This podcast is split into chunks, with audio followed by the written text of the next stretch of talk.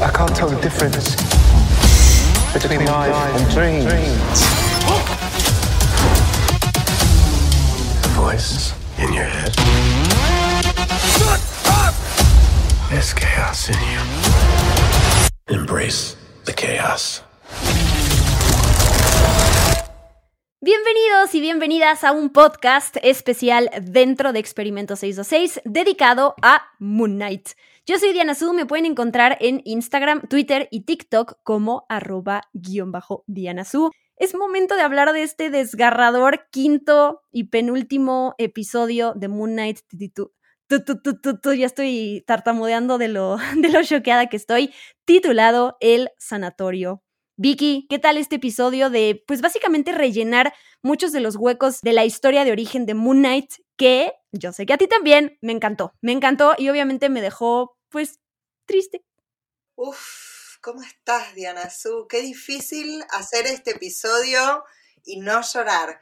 Voy a intentarlo, voy a intentarlo con todas mis fuerzas. La verdad es que me encantó el episodio, por supuesto. Eh, pero además me conmovió, me conmovió muchísimo. Eh, siento que es algo parecido al anteúltimo de WandaVision, donde también tuvimos así como, como revelaciones del pasado y, rellenar esos huecos de la, historia de Wanda. Siento que acá hicimos algo parecido. Los, el de WandaVision y este, los dos me hicieron llorar un montón. Eh, nada, estoy, estoy muy conmovida también estoy un poco preocupada por cómo se va a cerrar esta historia, si es que se va a cerrar en tan solo un episodio. Sí, estoy de acuerdo. Esa, o sea, esa preocupación de, ok, ¿qué tantas cosas van a abordar en el sexto episodio y qué tantas cosas van a dejar abiertas? También me, más que me, preocuparme, voy a decir que me tiene intrigada, ¿no? ¿Cómo van a darle cierre a todo esto? O cómo van a dejarlo de una manera en que se siente que hay un cierre, pero que todo puede continuar. Es como esa delgada línea que siempre decimos de saber contar una historia con un final, sin necesidad de decir, y todo queda abierto porque no, no supe cómo cerrar todos los, los cabos sueltos de mi historia. Bye. Espero que no sea así. La verdad es que la serie va increíble, así que no creo que suceda. Y puedo entender que a lo mejor para algunas personas falte un poco de, de, acción, de esos momentos de ver al personaje de Moon Knight, pero para mí es lo contrario, todo lo que nos han dado de, aparte en este episodio, la muerte de un ser querido, el abuso de los padres, eh, todo esto de cómo inicia el trastorno de identidad disociativo de Mark ambientado en la mitología egipcia y todo eso, me encanta y me encanta que le den este espacio a, como ya decía yo, rellenar algunos huecos que todavía no sabíamos de, de esta historia de Moon Knight en la serie, que tiene varias diferencias con los cómics.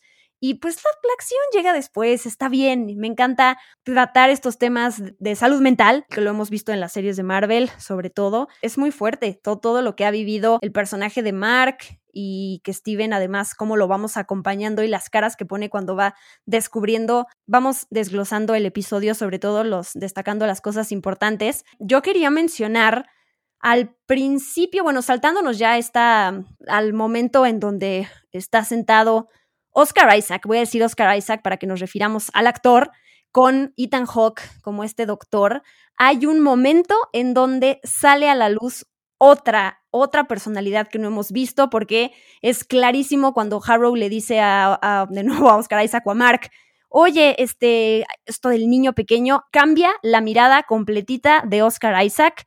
De hecho, tuerce un poco la boca y habla con un acento completamente diferente. Así que ahí está otra personalidad, no me la pueden negar. Sí, aunque no le hayamos puesto nombre, ¿no? Creo que te referís a la escena en la que está con la cara toda golpeada. Sí, esa. Eh, Exacto, sí, a mí también me pareció que ahí cambiaba de nuevo el acento y era como otro rostro. Lo que pasa es que como todavía no le podemos poner el nombre, más allá de que sepamos en los cómics que es Jack Lockley, eh, digo, el mismo Mark y el mismo Steven todavía no lo han, no se han conocido, digamos, ¿no? No se han visto en esos reflejos, eh, ni han hablado con él, entonces como que todavía está sugerida, ¿no? Muy sugerida, ya la hemos visto como varias veces ahí apareciendo. Eh, nada más hay que tener el oído afilado para, escuchar ese cambio de acento y las sutilezas y el ojo afilado para ver las sutilezas de Oscar Isaac como actor para interpretar a, estos tres personajes, digamos, ¿no? Yo estaba leyendo mucho en, en Reddit, sobre todo, cómo a la mayoría de la gente le pasó, y a mí también me sucedió, no sé si a vos, Diana, sentir durante todo el episodio que estábamos viendo a dos actores distintos. O sea, interpretar a Mark y Steven como si fueran dos actores completamente distintos. No solo porque el efecto de poner a los dos Oscar Isaac en pantalla estaba muy bien hecho, digo, en ningún momento se vio chafa, como, como dirían ustedes, eh, sino porque son tan diferentes los personajes que hace cuando está interpretando a Mark y cuando está interpretando a Steven, que por un momento en mi cabeza era como, bueno, son dos personas diferentes. Sí, es que justo por eso quise referirme a él como Oscar Isaac, ¿no? Como actor y a Ethan Hawke para no confundir a la gente, pero es clarísimo, yo no sé distinguir acentos, te lo decía, no sé si el episodio pasado o el antepasado, es muy difícil para mí decir, oh, ese es un acento de Boston o ese es un acento de Nueva York no tengo idea, pero lo que sí me queda clarísimo es que esa gesticulación, lo que hace él con la boca, que tal cual lo, tuerce así,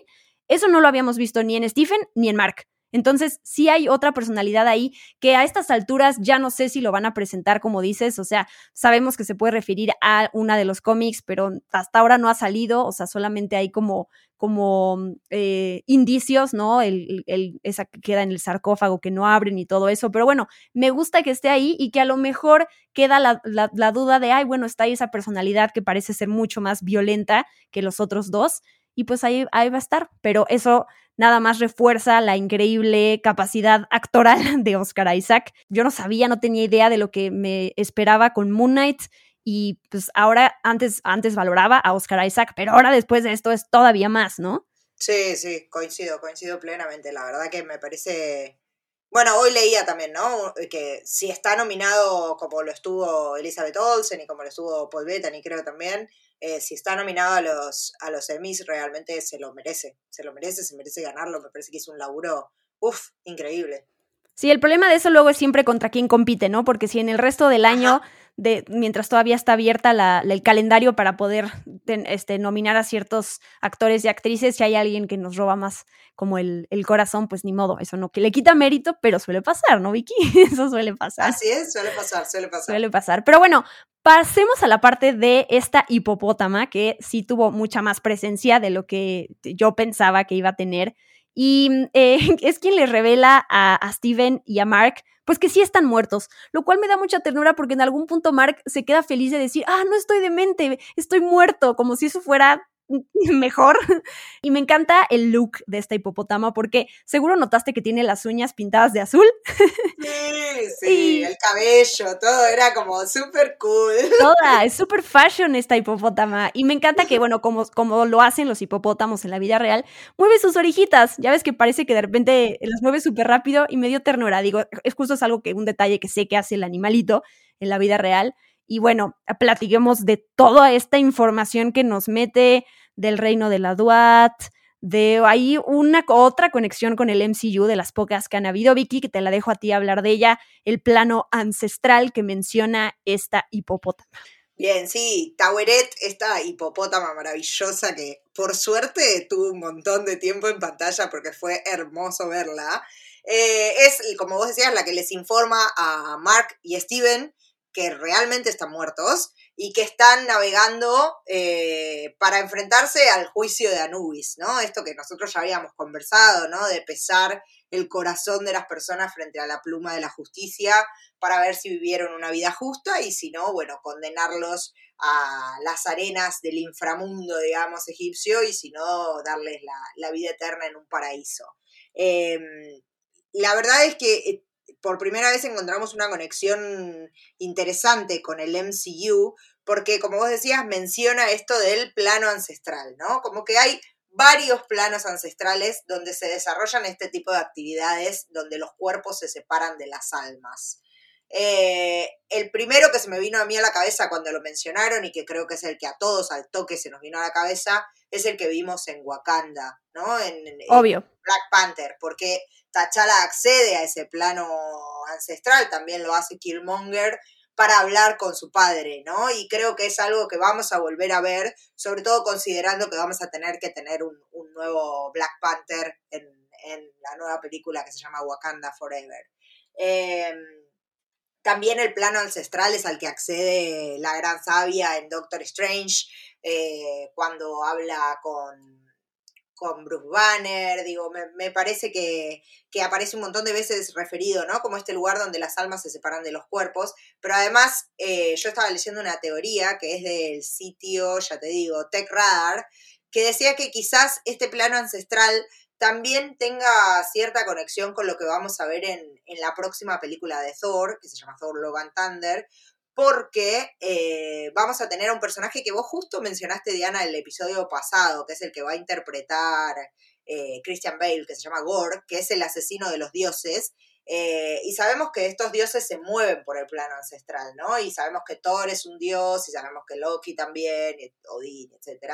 entonces no sería raro que nos movamos de nuevo por el plano ancestral con estos dioses nórdicos, pero además porque hay un rumor de que en Thor, Thunder, va a aparecer Bast.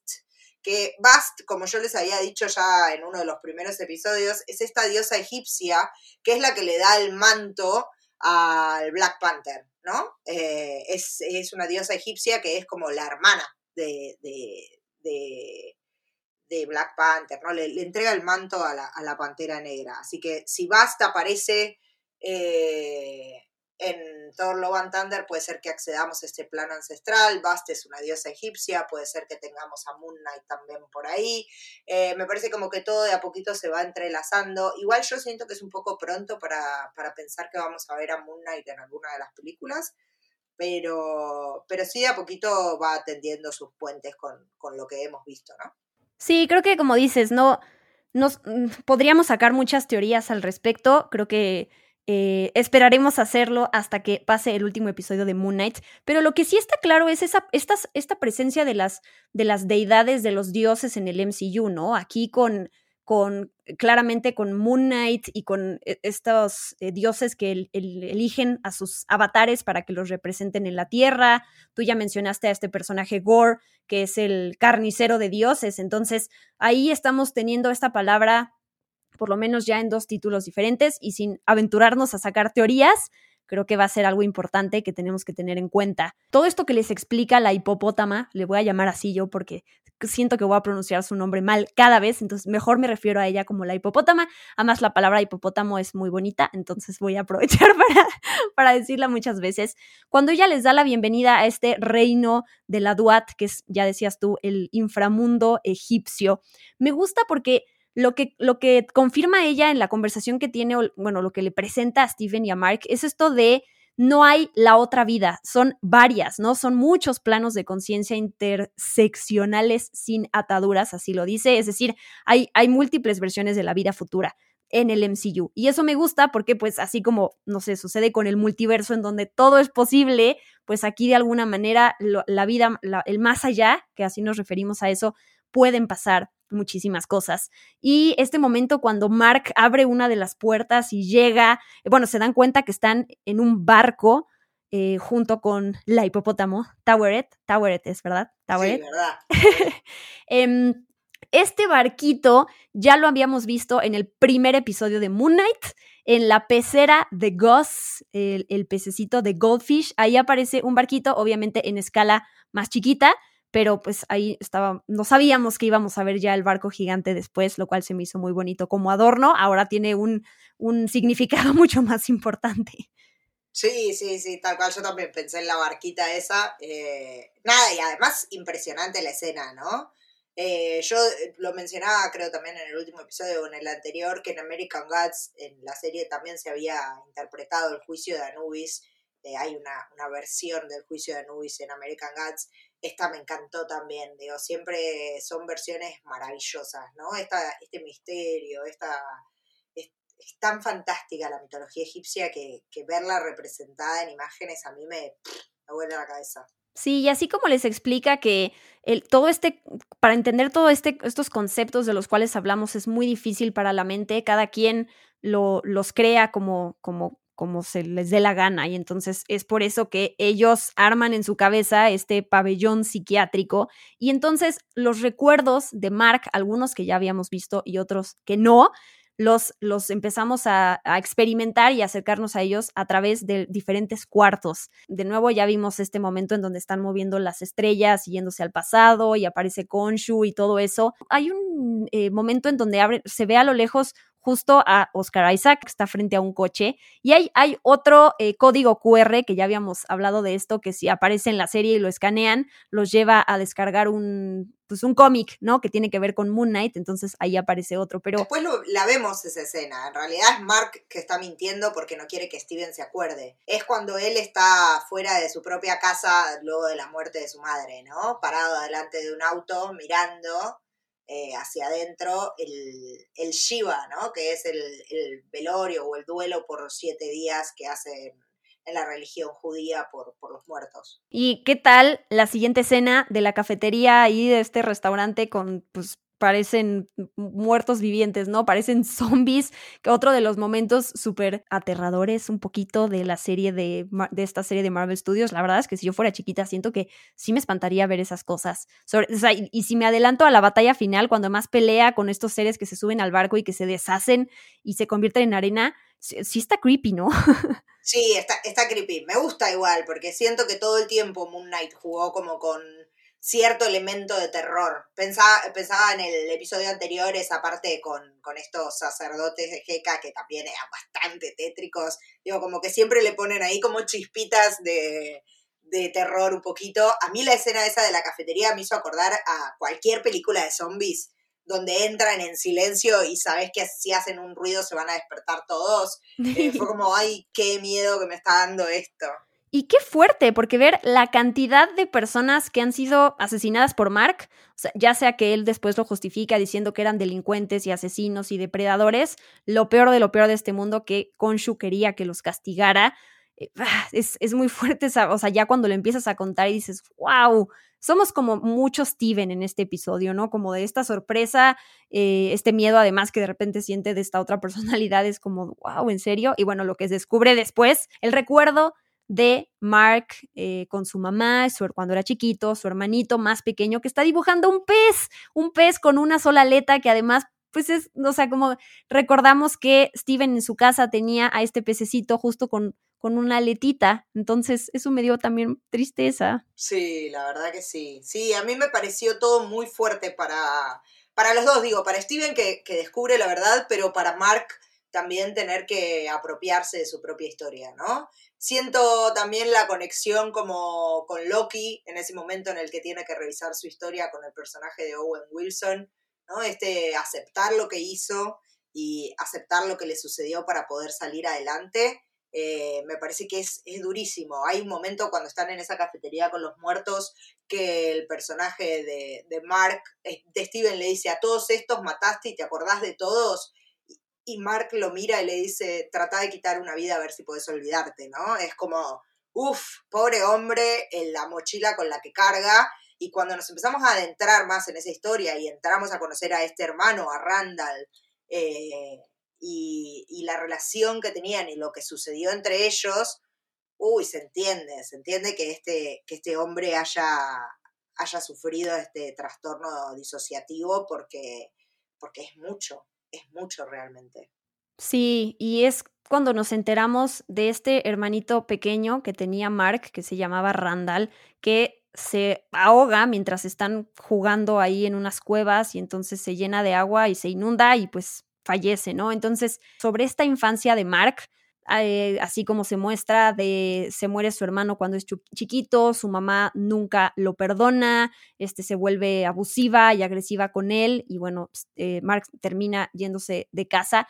Sí se distancia, digo, nada más por compartirlo con la gente de la historia de Mark en los cómics con su hermano, porque sí hay un hermano en los cómics, pero eh, Vicky, de tu cuenta qué pasa con ese hermano, porque se termina convirtiendo en un super villano en los cómics. Sí, eh, en, en, los cómics Randall Spector existe eh, y es como que toda su vida tiene cierta envidia, ¿no? De, de, su hermano Mark. Hacen juntos varias, están asignados varias veces en la CIA juntos, eh, trata de, de, matar a algunas de las amantes de Mark, después se convierten en, en mercenarios juntos, eh, y Randall descubre una historia, después de que Mark ya se convierta en el avatar de Khonshu, descubre una historia donde se contaba en el antiguo egipcio que en realidad había dos Konshu, eran hermanos y que uno mató al otro eh, para quedarse con, con, este, con este manto, ¿no? Con este poder del dios. Y entonces eh, Randall intenta hacer lo mismo todo el tiempo. La historia de Randall en realidad es esa, ¿no? Tratar de arrebatar de su hermano el poder de Konshu y así termina convirtiéndose en dos villanos. En un primer momento lo llaman The Hatchet Man porque maneja así como, como un hacha y después se termina convirtiendo en Shadow Knight, eh, que es este, como si fuera la sombra de Moon Knight, ¿no? Como la sombra de la luna y el que intenta arrebatarle el poder. Eh, hay varios momentos donde se cree que Randall está muerto y después se descubre que no. Así que no sería extraño que quizás ese, digo, no sería extraño si tuviéramos tiempo para contar más de esta historia, eh, pero no sería extraño que quizás el personaje no haya muerto en ese momento. Sí, la cosa, la diferencia con, a mí me encantaría, o sea, esto de un enfrentamiento, en, enfrentamiento entre Shadow Knight y Moon Knight suena muy bien. Pero bueno, aquí la diferencia también es que el hermanito, o sea, si sí muere, pues muere muy chiquito, ¿no? Entonces el hecho de que pueda llegar a convertirse en un villano más grande, pues no se puede, a menos de que, como dices, no haya muerto y entonces, no sé, hay, alguna conexión ahí más adelante entre ellos. O si veremos a Shadow Knight como villano, pero no vendrá como de, de ser el hermano de Mark. Y hay algo, hay algo curioso, Vicky, cuando Mark y Randall están entrando a la cueva, se ven unos pedacitos de hueso que justo nos hacen pensar en Konshu, ¿no? Como si Konshu de alguna manera, porque se parece al diseño de Konshu, de alguna manera ya hubiera tenido contacto con Mark o ya lo estuviera manipulando, no sé, ¿hay algún, alguna como pista o señal ahí de que eso podría llegar a pasar a partir de esas cosas tiradas en el suelo? No sé, quién sabe qué puede llegar a ser eso. Sí, exacto, ¿no? Se ven como esos, eh, ese esqueletito de pájaro con la cabeza exactamente igual a la que le vemos a Konshu, pero en miniatura, que es, es Mark justo quien la pisa antes de entrar a la cueva. Y sí, podría ser como una señal de que Konshu ya lo venía como observando desde ese momento, o a los dos hermanos, o quizás simple casualidad, pero mm, raro, ¿no? Raro que sea una casualidad. Sí, raro y, y creepy ver eso ahí tirado. Ahí, mm, bueno, si nos detenemos a ver el cuarto de Mark de cuando era chiquito, más allá de las escenas súper fuerte que pasa cuando huye de su mamá y todo eso, pero los detallitos que hay, como por ejemplo este póster de Tom Buster, que ya lo vimos varias veces, sabemos que Mark es súper fan de esta película y de estos personajes. Si ven detalladamente el póster, nombran a Duke Perlin en el póster. Se supone que ese es como el actor ficticio que interpreta al Dr. Steven Grant en esta película ficticia, de nuevo que se llama Tom Buster. Pero Duke Perlin es importante porque Moon Knight fue creado por Doug Mo Moench y por Don Perlin. Entonces ahí están estos dos nombres, Doug Perlin, que aparecen ahí. Y el otro easter egg es que eh, aparece ahí que Tom Buster es una película de supuestamente Timely Atlas Studios y Timely y Atlas fueron los nombres que Marvel Comics utilizó antes de convertirse en Marvel a principios de la década de los 60. Entonces, bueno, esos son pequeños easter eggs. Guiños, guiños a los fanáticos de los cómics. Igual me encanta, Diana, por Dios, frenaste la escena en el momento justo para ver todos esos detalles. No, no lo frené yo, o sea, lo leí y después sí regresé a checar. Porque yo este, este tipo de cosas siempre las quiero verificar. Porque no vaya a ser que doy un dato que alguien inventó y entonces aquí me cachan la mentira. Yo lo verifico. Muy bien, verificado por Diana Su. Verificado por Diana Su. y lo que sí estuve leyendo que me pareció interesante, digo, no tenía idea. Se nota que en el cuarto de Mark Spector, además de que hay, hay una referencia a Star Wars, que también está en los cómics, hay como muchos eh, referencias a astronautas y cohetes y cosas del espacio. Entonces yo leí que eh, uno de los alter egos de Mark en los cómics es un astronauta sin nombre. Entonces, pues a lo mejor solo podría ser como este guiño a esta otra, a este otro alter ego que aquí no conoceremos, pero pues que existe en los cómics. Sí. Who knows? Sí, yo lo que estuve leyendo también es, bueno, nosotros vemos el momento exacto en el que Mark da a luz, podríamos decir, a Steven Grant, ¿no? Eh, el momento en el que crea esa otra personalidad. Y estoy leyendo al respecto del trastorno disociativo y, bueno, muchos dicen que en general se da en niños menores de 11 años que sufren abuso, como lo vemos que está sucediendo en ese momento, ¿no? La madre entra y agarra un cinto para pegarle y lo abusa verbalmente, psicológicamente, y que también se da mucho en soldados cuando vuelven de la guerra Por lo cual, Mark Spector cumple las dos versiones, ¿no? Porque ha sido un niño abusado en su infancia, pero además después se convierte en soldado eh, y lo terminan dando de baja y qué sé yo. Pero digo, eh, me gusta cómo el personaje se ciñe a eh, las condiciones que hay que tener o, que suelen tener los pacientes que sufren el trastorno de personalidad disociativa. Sí, la realidad es que todo ese tipo de temas muy interesantes, muy delicados además para platicarlos y no cometer un error, ¿no? A la hora de, de intentar explicar ciertas cosas, cómo se resuelven, cómo se tratan este tipo de, de, trastornos. Digo, yo no, yo no quiero errarla y no quiero ofender en ese sentido, pero sí me parece interesante, o sea, me gusta que la serie plantee estos temas y que también esté en, en la audiencia, pues investigar un poco, ¿no? Es, una, ser consciente de que esto existe, cómo es, a través de un producto de entretenimiento y está padrísimo que esto lleve como a la conciencia y además como a alguien que quiera investigar por su lado y, y saber más, ¿no? Eso siempre me ha parecido increíble y cuando los productos de entretenimiento, sobre todo como los de Marvel, que le llegan a tanta gente, eh, asumen esa responsabilidad que tienen de, demostrar ciertas realidades para crear empatía y conciencia, eh, se me hace muy padre y aquí justo sucede con, con esto del trastorno. Ligo con esto que tú decías de lo, lo, siguiente que vemos, ¿no? O sea, sí es devastador toda esta infancia que tiene Mark, y después además nos llevan al momento de su muerte, lo, vemos al papá de, Leila, que además con esta bufanda que ya se había mencionado, y mencionan un hombrecito que puede o no ser importante en, la, en el universo cinematográfico de Marvel, que en los cómics sí lo es, que es este comandante mercenario que se llama Bushman, que es pues quien lo lleva a saquear esta tumba egipcia y que pues desenvuelve todo lo que le pasa a, a Mark hasta convertirse en Moon Knight porque Konshu lo elige o lo manipula, no es que no es, no es, ay, lo elige y todo es bonito, no, lo manipula, ¿no? Entonces, todo eso también confirma lo que tú y yo habíamos estado platicando de, pues la historia de origen, ahora sí la presenciamos. Claro, sí, sí, me gusta que digas lo manipula, ¿no? Porque en ese momento entre la vida y la muerte, digo, ¿qué tantas posibilidades de elegir tenía Mark Spector? De, ah, no, bueno, está bien, sí, prefiero morirme, deja.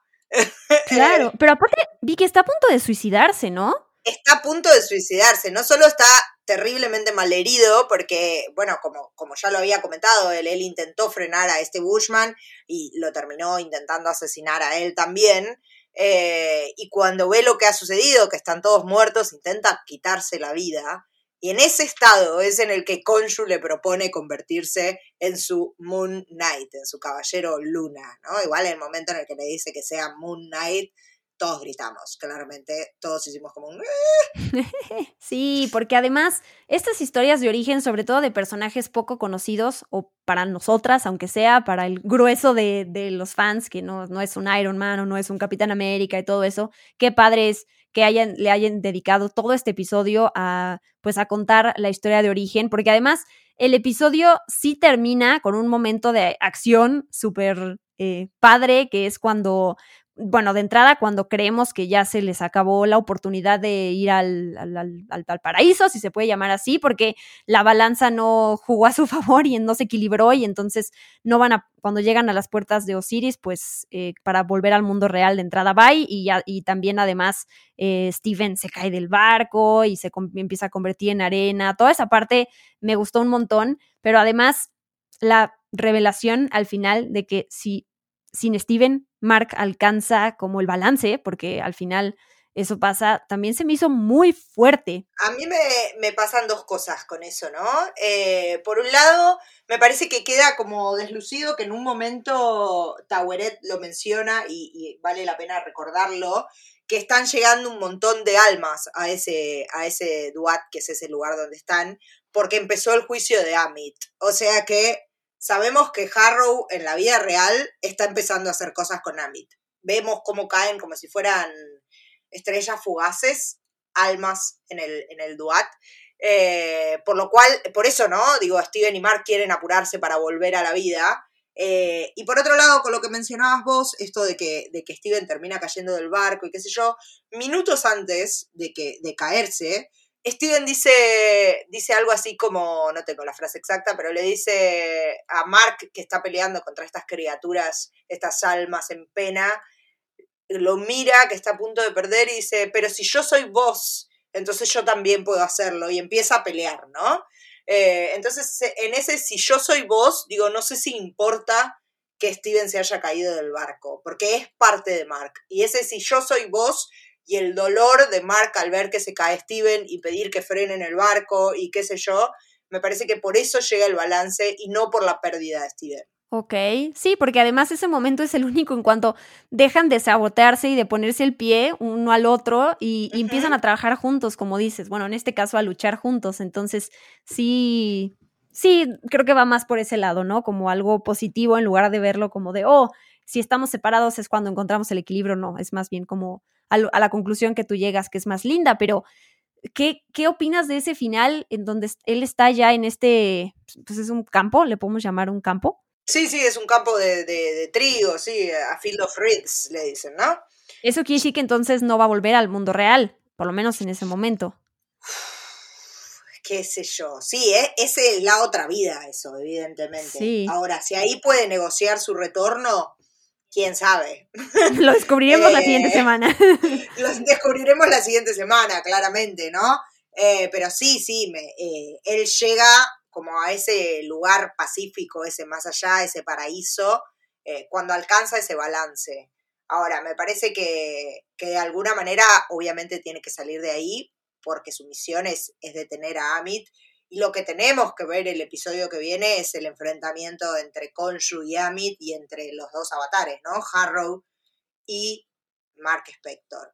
Eh, pero no, la verdad es que siento que tienen que pasar un montón de cosas en el próximo episodio y no sé, a menos que dure tres horas, no, no, sé bien qué, es lo que puede llegar a pasar ni cómo lo van a resolver, o si realmente nos van a anunciar que va a haber una segunda temporada eh, y entonces puedan quedar cosas abiertas para una segunda parte. Sí, siempre, si es que va a haber algo, generalmente esos últimos episodios traen algo al final, ¿no? Veremos a Moon Knight próximamente en este, Thor Love and Thunder o, en la o, Moon Knight estará de regreso en la segunda temporada, no sé, eso ya lo, discutiremos después, pero hay una cosa, Vicky, que em, sí me puse a verificar y chequé que fuera real.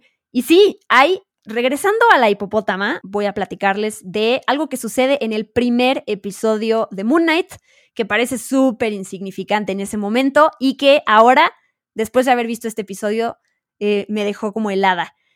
Steven, les recuerdo lo que pasa en el primer episodio de Moon Knight. Steven, cuando no sabíamos lo de las personalidades y todo eso, está llegando a trabajar como cualquier día normal en su vida, entra al museo y se encuentra ahí a una niña, a una estudiante que está paradita ahí viendo una pirámide que tienen en la entrada y le empieza a explicar que eh, cómo tomaban un gancho, les, empieza a explicar sobre la mitología egipcia, ¿no? Cómo tomaban un gancho de metal y lo subían por la nariz y entonces salían todos los órganos excepto el corazón, todo eso, ¿no? Y Steven cuando, cuando, ah, de hecho su jefa después lo regaña y le dice, oye, no eres un guía turístico, entiéndelo, no lo eres, ¿no? Vete a donde perteneces, que es a la, a la tienda del museo. Pero Steven le dice a esta niña, ellos creían que necesitaban el corazón para que te juzguen en el inframundo y solo los más dignos les permitían atravesar el campo de los juncos, cosa que vemos en este episodio, en el quinto episodio de Moon Knight. Y la niña, la niña le responde a Steven, ¿y te dolió? ¿Te dolió que te rechazaran del campo de los juncos? Y entonces Steven la voltea a ver y le dice, ¿cómo? Eso no tiene sentido, no estoy muerto. Y ya, y en eso llega Donna y lo regaña y lo que les acabo de contar y le dice, no eres un guía turístico. Como si la niña fuera de alguna manera, no sé, la hipopótamo. De alguna, de alguna extraña manera nos adelantamos a lo que pasa en el quinto episodio. Eh, ¡Pum! Ya chequé la escena porque aquí la escribí palabra por palabra y dije como, oh, ¿qué tal, Vicky? Me quedé sin palabras, Diana Su. La vas a ir a ver después de Claramente, claramente. Termino de grabar este podcast y estoy viendo el primer episodio de nuevo. Son estas cosas maravillosas que te muestran que hay un hilado tan fino en esta serie, es tan fino, que, que, vale la pena después hacer un rewatch. El otro día alguien me decía en Instagram que había vuelto a ver The Falcon and the Winter Soldier y que le había gustado mucho más en la segunda, en la segunda mirada dije, eh, quizás debería hacerlo, porque es una serie que en líneas generales a mí no me gustó, pero quizás con una segunda mirada empezás a ver esos detalles que te perdiste. Eh, sobre todo porque además justo The Falcon and the Winter Soldier fue una de las series que no hicimos semanalmente, entonces quizás no le, no le teníamos el ojo con tanta lupa. Eh, pero me parece que ese hilado fino de Marvel es, nada, mind blowing. Siento que el cerebro se me va a derretir. Sí, es que creo que lo hemos dicho varias veces. The Falcon and the Winter Soldier, a diferencia de estas propuestas de series de Marvel, es que parece como muy estándar. Eso no quiere decir que sea mala, más bien es que como utiliza varias cosas de la fórmula que hemos visto en Marvel Studios y la acción y no, no, no experimentan tanto como WandaVision, que en su momento fue algo completamente diferente y nos sacó de, de, onda y de hecho a mucha gente no le gustó eso y a nosotras sí. Entonces creo que por eso también dijimos como, ok, ah, ¿qué, ¿qué más? ¿Qué nos está aportando una serie como The Falcon and the Winter Soldier? Más allá en, formato, ¿no? Porque los temas son buenísimos, Vicky, o sea, toda esta parte de la migración. Todos esos temas sociales que tiene la serie son buenísimos. Lo discutimos, de hecho, escuchen, si no escucharon nuestro, nuestra discusión y podcast sobre, pues, precisamente sobre The Falcon and the Winter Soldier, ahí está. Sí es cierto, porque yo he platicado con gente que dice, ay, es que Todavía no veo la serie de Moon Knight porque me estoy esperando a que estén todos los episodios porque yo no me engancho si es semana con semana, ¿no? Me desespero y luego llega el nuevo episodio y ya no me acuerdo de todo lo que pasó. Pero la real, y justo la realidad nuestra es que como hacemos un análisis tan detallado, es, nos, nos entra como más profundamente el, el, el, material y la información y siento que por eso lo disfrutamos más. O sea, sí es cierto que cuando le pones tanta atención en algo, pues no se te van tantos detalles y entonces te acuerdas cada semana qué pasó antes. Entonces, por eso también recomiendo que nos escuchen, porque sí, de verdad que se disfrutan más estas cosas así. La verdad, no es por hacer autopromoción, pero sí es así. Humilde. Claro, humildemente deben escucharnos porque se disfruta más la experiencia, se los prometemos. Em, no, no, sí, yo la verdad que estoy, me, me fascinó lo que acabas de decir porque siento que nada, que se abren un millón de puertas. Tipo, mi cerebro en este momento está tratando de procesar que ya le hayan dicho eso en el principio y entonces qué fue lo que pasó con Steven. Es como, te juro que me, me va a salir humo en cualquier momento. Eh, y voy a estar de acá el miércoles pensando en eso. O sea, me arruinaste, me arruinaste la semana. voy a estar quemada con eso buscando teorías. Em, no, no, pero la verdad es que me, me, parece maravilloso. Encontrar esos detalles es como, wow. Sí, yo había leído, a ver si la encuentro por acá, una teoría. Alguien de Reddit ponía ahí que, que en realidad Jake los va a salvar a todos. Duro y dale con Jake, que yo ya no sé si vamos a ver esa personalidad.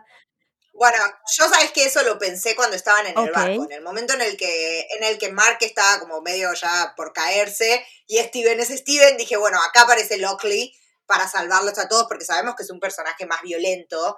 Eh, dije, bueno, ahora sí va a salir y ahí se va a equilibrar la balanza, porque en realidad está desbalanceada porque le falta un tercer corazón. Eh, nada, delirio, de Vicky Reptile mientras miro la serie. Una de las preguntas que yo me hice, tomando en cuenta que queríamos ver esta tercera personalidad, o que según nosotras está presente, que estoy casi segura que sí, eh, hasta que me lo confirmen, es por qué. A menos que sea como lo de Paul Bettany, ¿no? Exacto. Sí, es exacto. Sí, sí, yo ya he madurado en ese sentido, ya no me enojo cuando las cosas no suceden. Pero es porque, ¿por qué la hipopótama le saca dos corazones y los pone en la balanza? Justo si hay más personalidades, entonces debería de haber más corazones que se pongan en la balanza, ¿no? Es como que una de las preguntas de qué qué va a pasar con eso. Eh, tenemos que ver a Leila en el siguiente episodio, tenemos que ver que libere a Conchu, porque de alguna manera tiene que regresar Moon Knight, o sea, bueno, los poderes de Moon Knight a ya sea, sea, que sea Mark o ya sea que sea la propia Leila, no sabremos qué va a pasar. Tiene que aparecer Harrow, tiene que aparecer todo este issue de Amit, que es lo que nos venían presentando paralelamente con, con la historia de origen de, de, de Mark y de Moon Knight y pues no sé qué va a pasar ahí con si vamos a tener algún, no sé, Amit de regreso como, como estatuilla, como le pasó a Konshu cuando lo tienen ahí contenido. No, no, se sabe qué va a pasar, pero esos, esos personajes tienen que salir y pues no sé, a lo mejor nos sorprende, nos de... es la última oportunidad para hacer teorías porque la, siguiente semana se acaba y entonces ya no hay manera de, ver los diferentes caminos, va a ser el camino que nos presenten y hasta ahí. Y sin escenas post créditos también es difícil porque a veces esas son las que te dan pie y no, pues no, no han pasado. Nada todavía. Otra vez, otra vez me quedé hasta el final mirando. Lo bueno es que a medida que vas mirando la serie, vas entendiendo un poco más eh, los títulos del final, ¿no? Porque en los títulos del final van apareciendo todos los elementos que fueron apareciendo en todos los episodios. Estas tres personalidades, digo, esta imagen fragmentada siempre en tres del personaje que interpreta Oscar Isaac, ¿no? De Mark Spector, el bastón de Harrow, eh, etcétera, y también aparece la escalera, esta famosa escalera que sube y sube y sube Steven hasta llegar a ese recuerdo del cuarto donde es que lo crean a él como personalidad, también aparecen los títulos del final, así que es muy interesante verlos después de ver el episodio porque vas enganchando como las distintas cositas que fueron apareciendo en la serie. Sí, eso está cool. Yo le adelanto, bueno, estaba viendo el episodio y dije, ok, ¿cuánto me falta? Y duraba creo que 50 minutos, pero al 43 se acaba, o sea, hay 7 minutos ahí de, de, créditos que yo dije, chance va a haber una escena post créditos, pero no, es el, trabajo de toda la gente detrás de la serie, pero yo sí lo que hago es pongo el cursor arriba y ya ves que te va marcando los cuadros de la,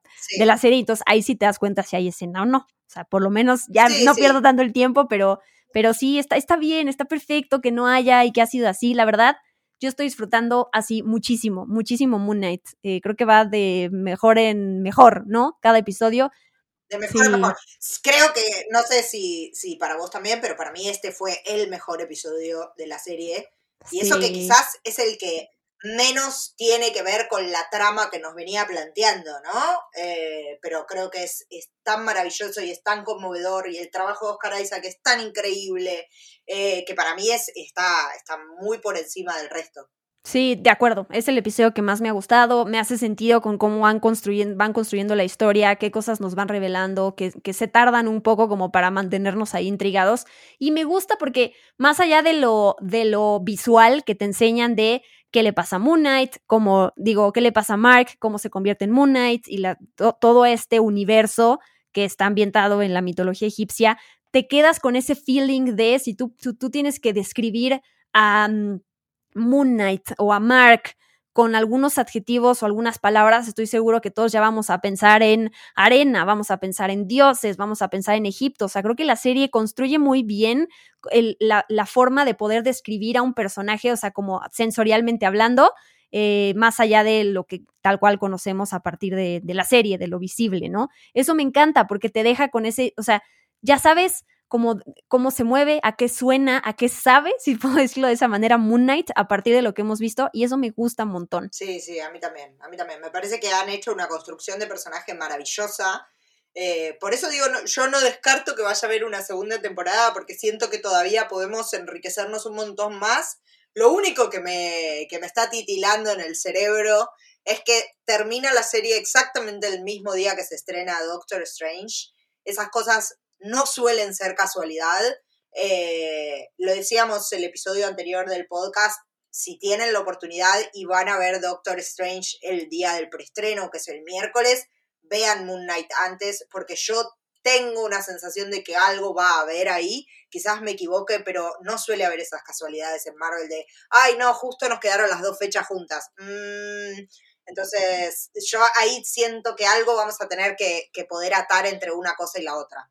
Estoy de acuerdo. Creo que va a ser así. Vicky y yo vamos a ver el episodio el miércoles que sale y esa misma semana vamos a traerles el análisis muy importante del último episodio de Moon Knight y ya como cierre en general de la serie.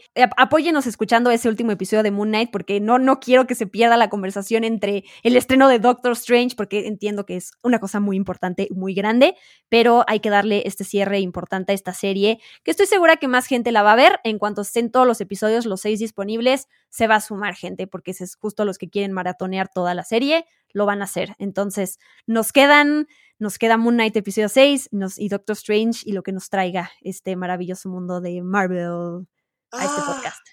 No puedo creer igual que ya estamos en el final. No lo puedo ya creer. Sé, Ya ah. sé, Vicky. En fin. ¿Algo más que agregar? No, no, no, ansiosa, ansiosa por lo que puede llegar a pasar el miércoles. Espero que realmente no, no desilusione el final. Eh, le, tengo, le tengo miedo, por esto que te decía, siento que hay un millón de puertas abiertas que tenemos que cerrar eh, y, estoy como preocupada. Eh, confío en Marvel, pero también digo, en, una hora, ponerle que dure una hora el episodio, eh, qué tanto van a poder resolver sin que se sienta como, como rush, ¿no? Como apurado. Eh, pero bueno, veremos, veremos. Confianza para el sexto episodio. Sí, muy bien, pues tus redes sociales, Vicky, no te olvides. Sí, Bien, mis redes sociales me encuentran en Twitter, en Instagram como arroba Vicky. Me encuentran en Spoiler Time, escribiendo, haciendo vivos, haciendo entrevistas, haciendo podcasts. Y me encuentran los jueves por la tarde en Radio Cooperativa, en el programa Buenas tardes, hablando de cine-series. La radio se puede escuchar de manera online, así que si la buscan, Radio Cooperativa AM770, los jueves por la tarde me encuentran ahí. ¡Súper! Muchas gracias, Vicky Reptile. Muchas gracias a todas y todos por acompañarnos en este especial de Experimento 626 dedicado a Moon Knight. Y nos escuchamos la siguiente semana para platicar del final y a ver qué nos pareció. Yo soy Diana Su, arroba guion bajo Su, en Twitter, en Instagram y en TikTok. Bye bye.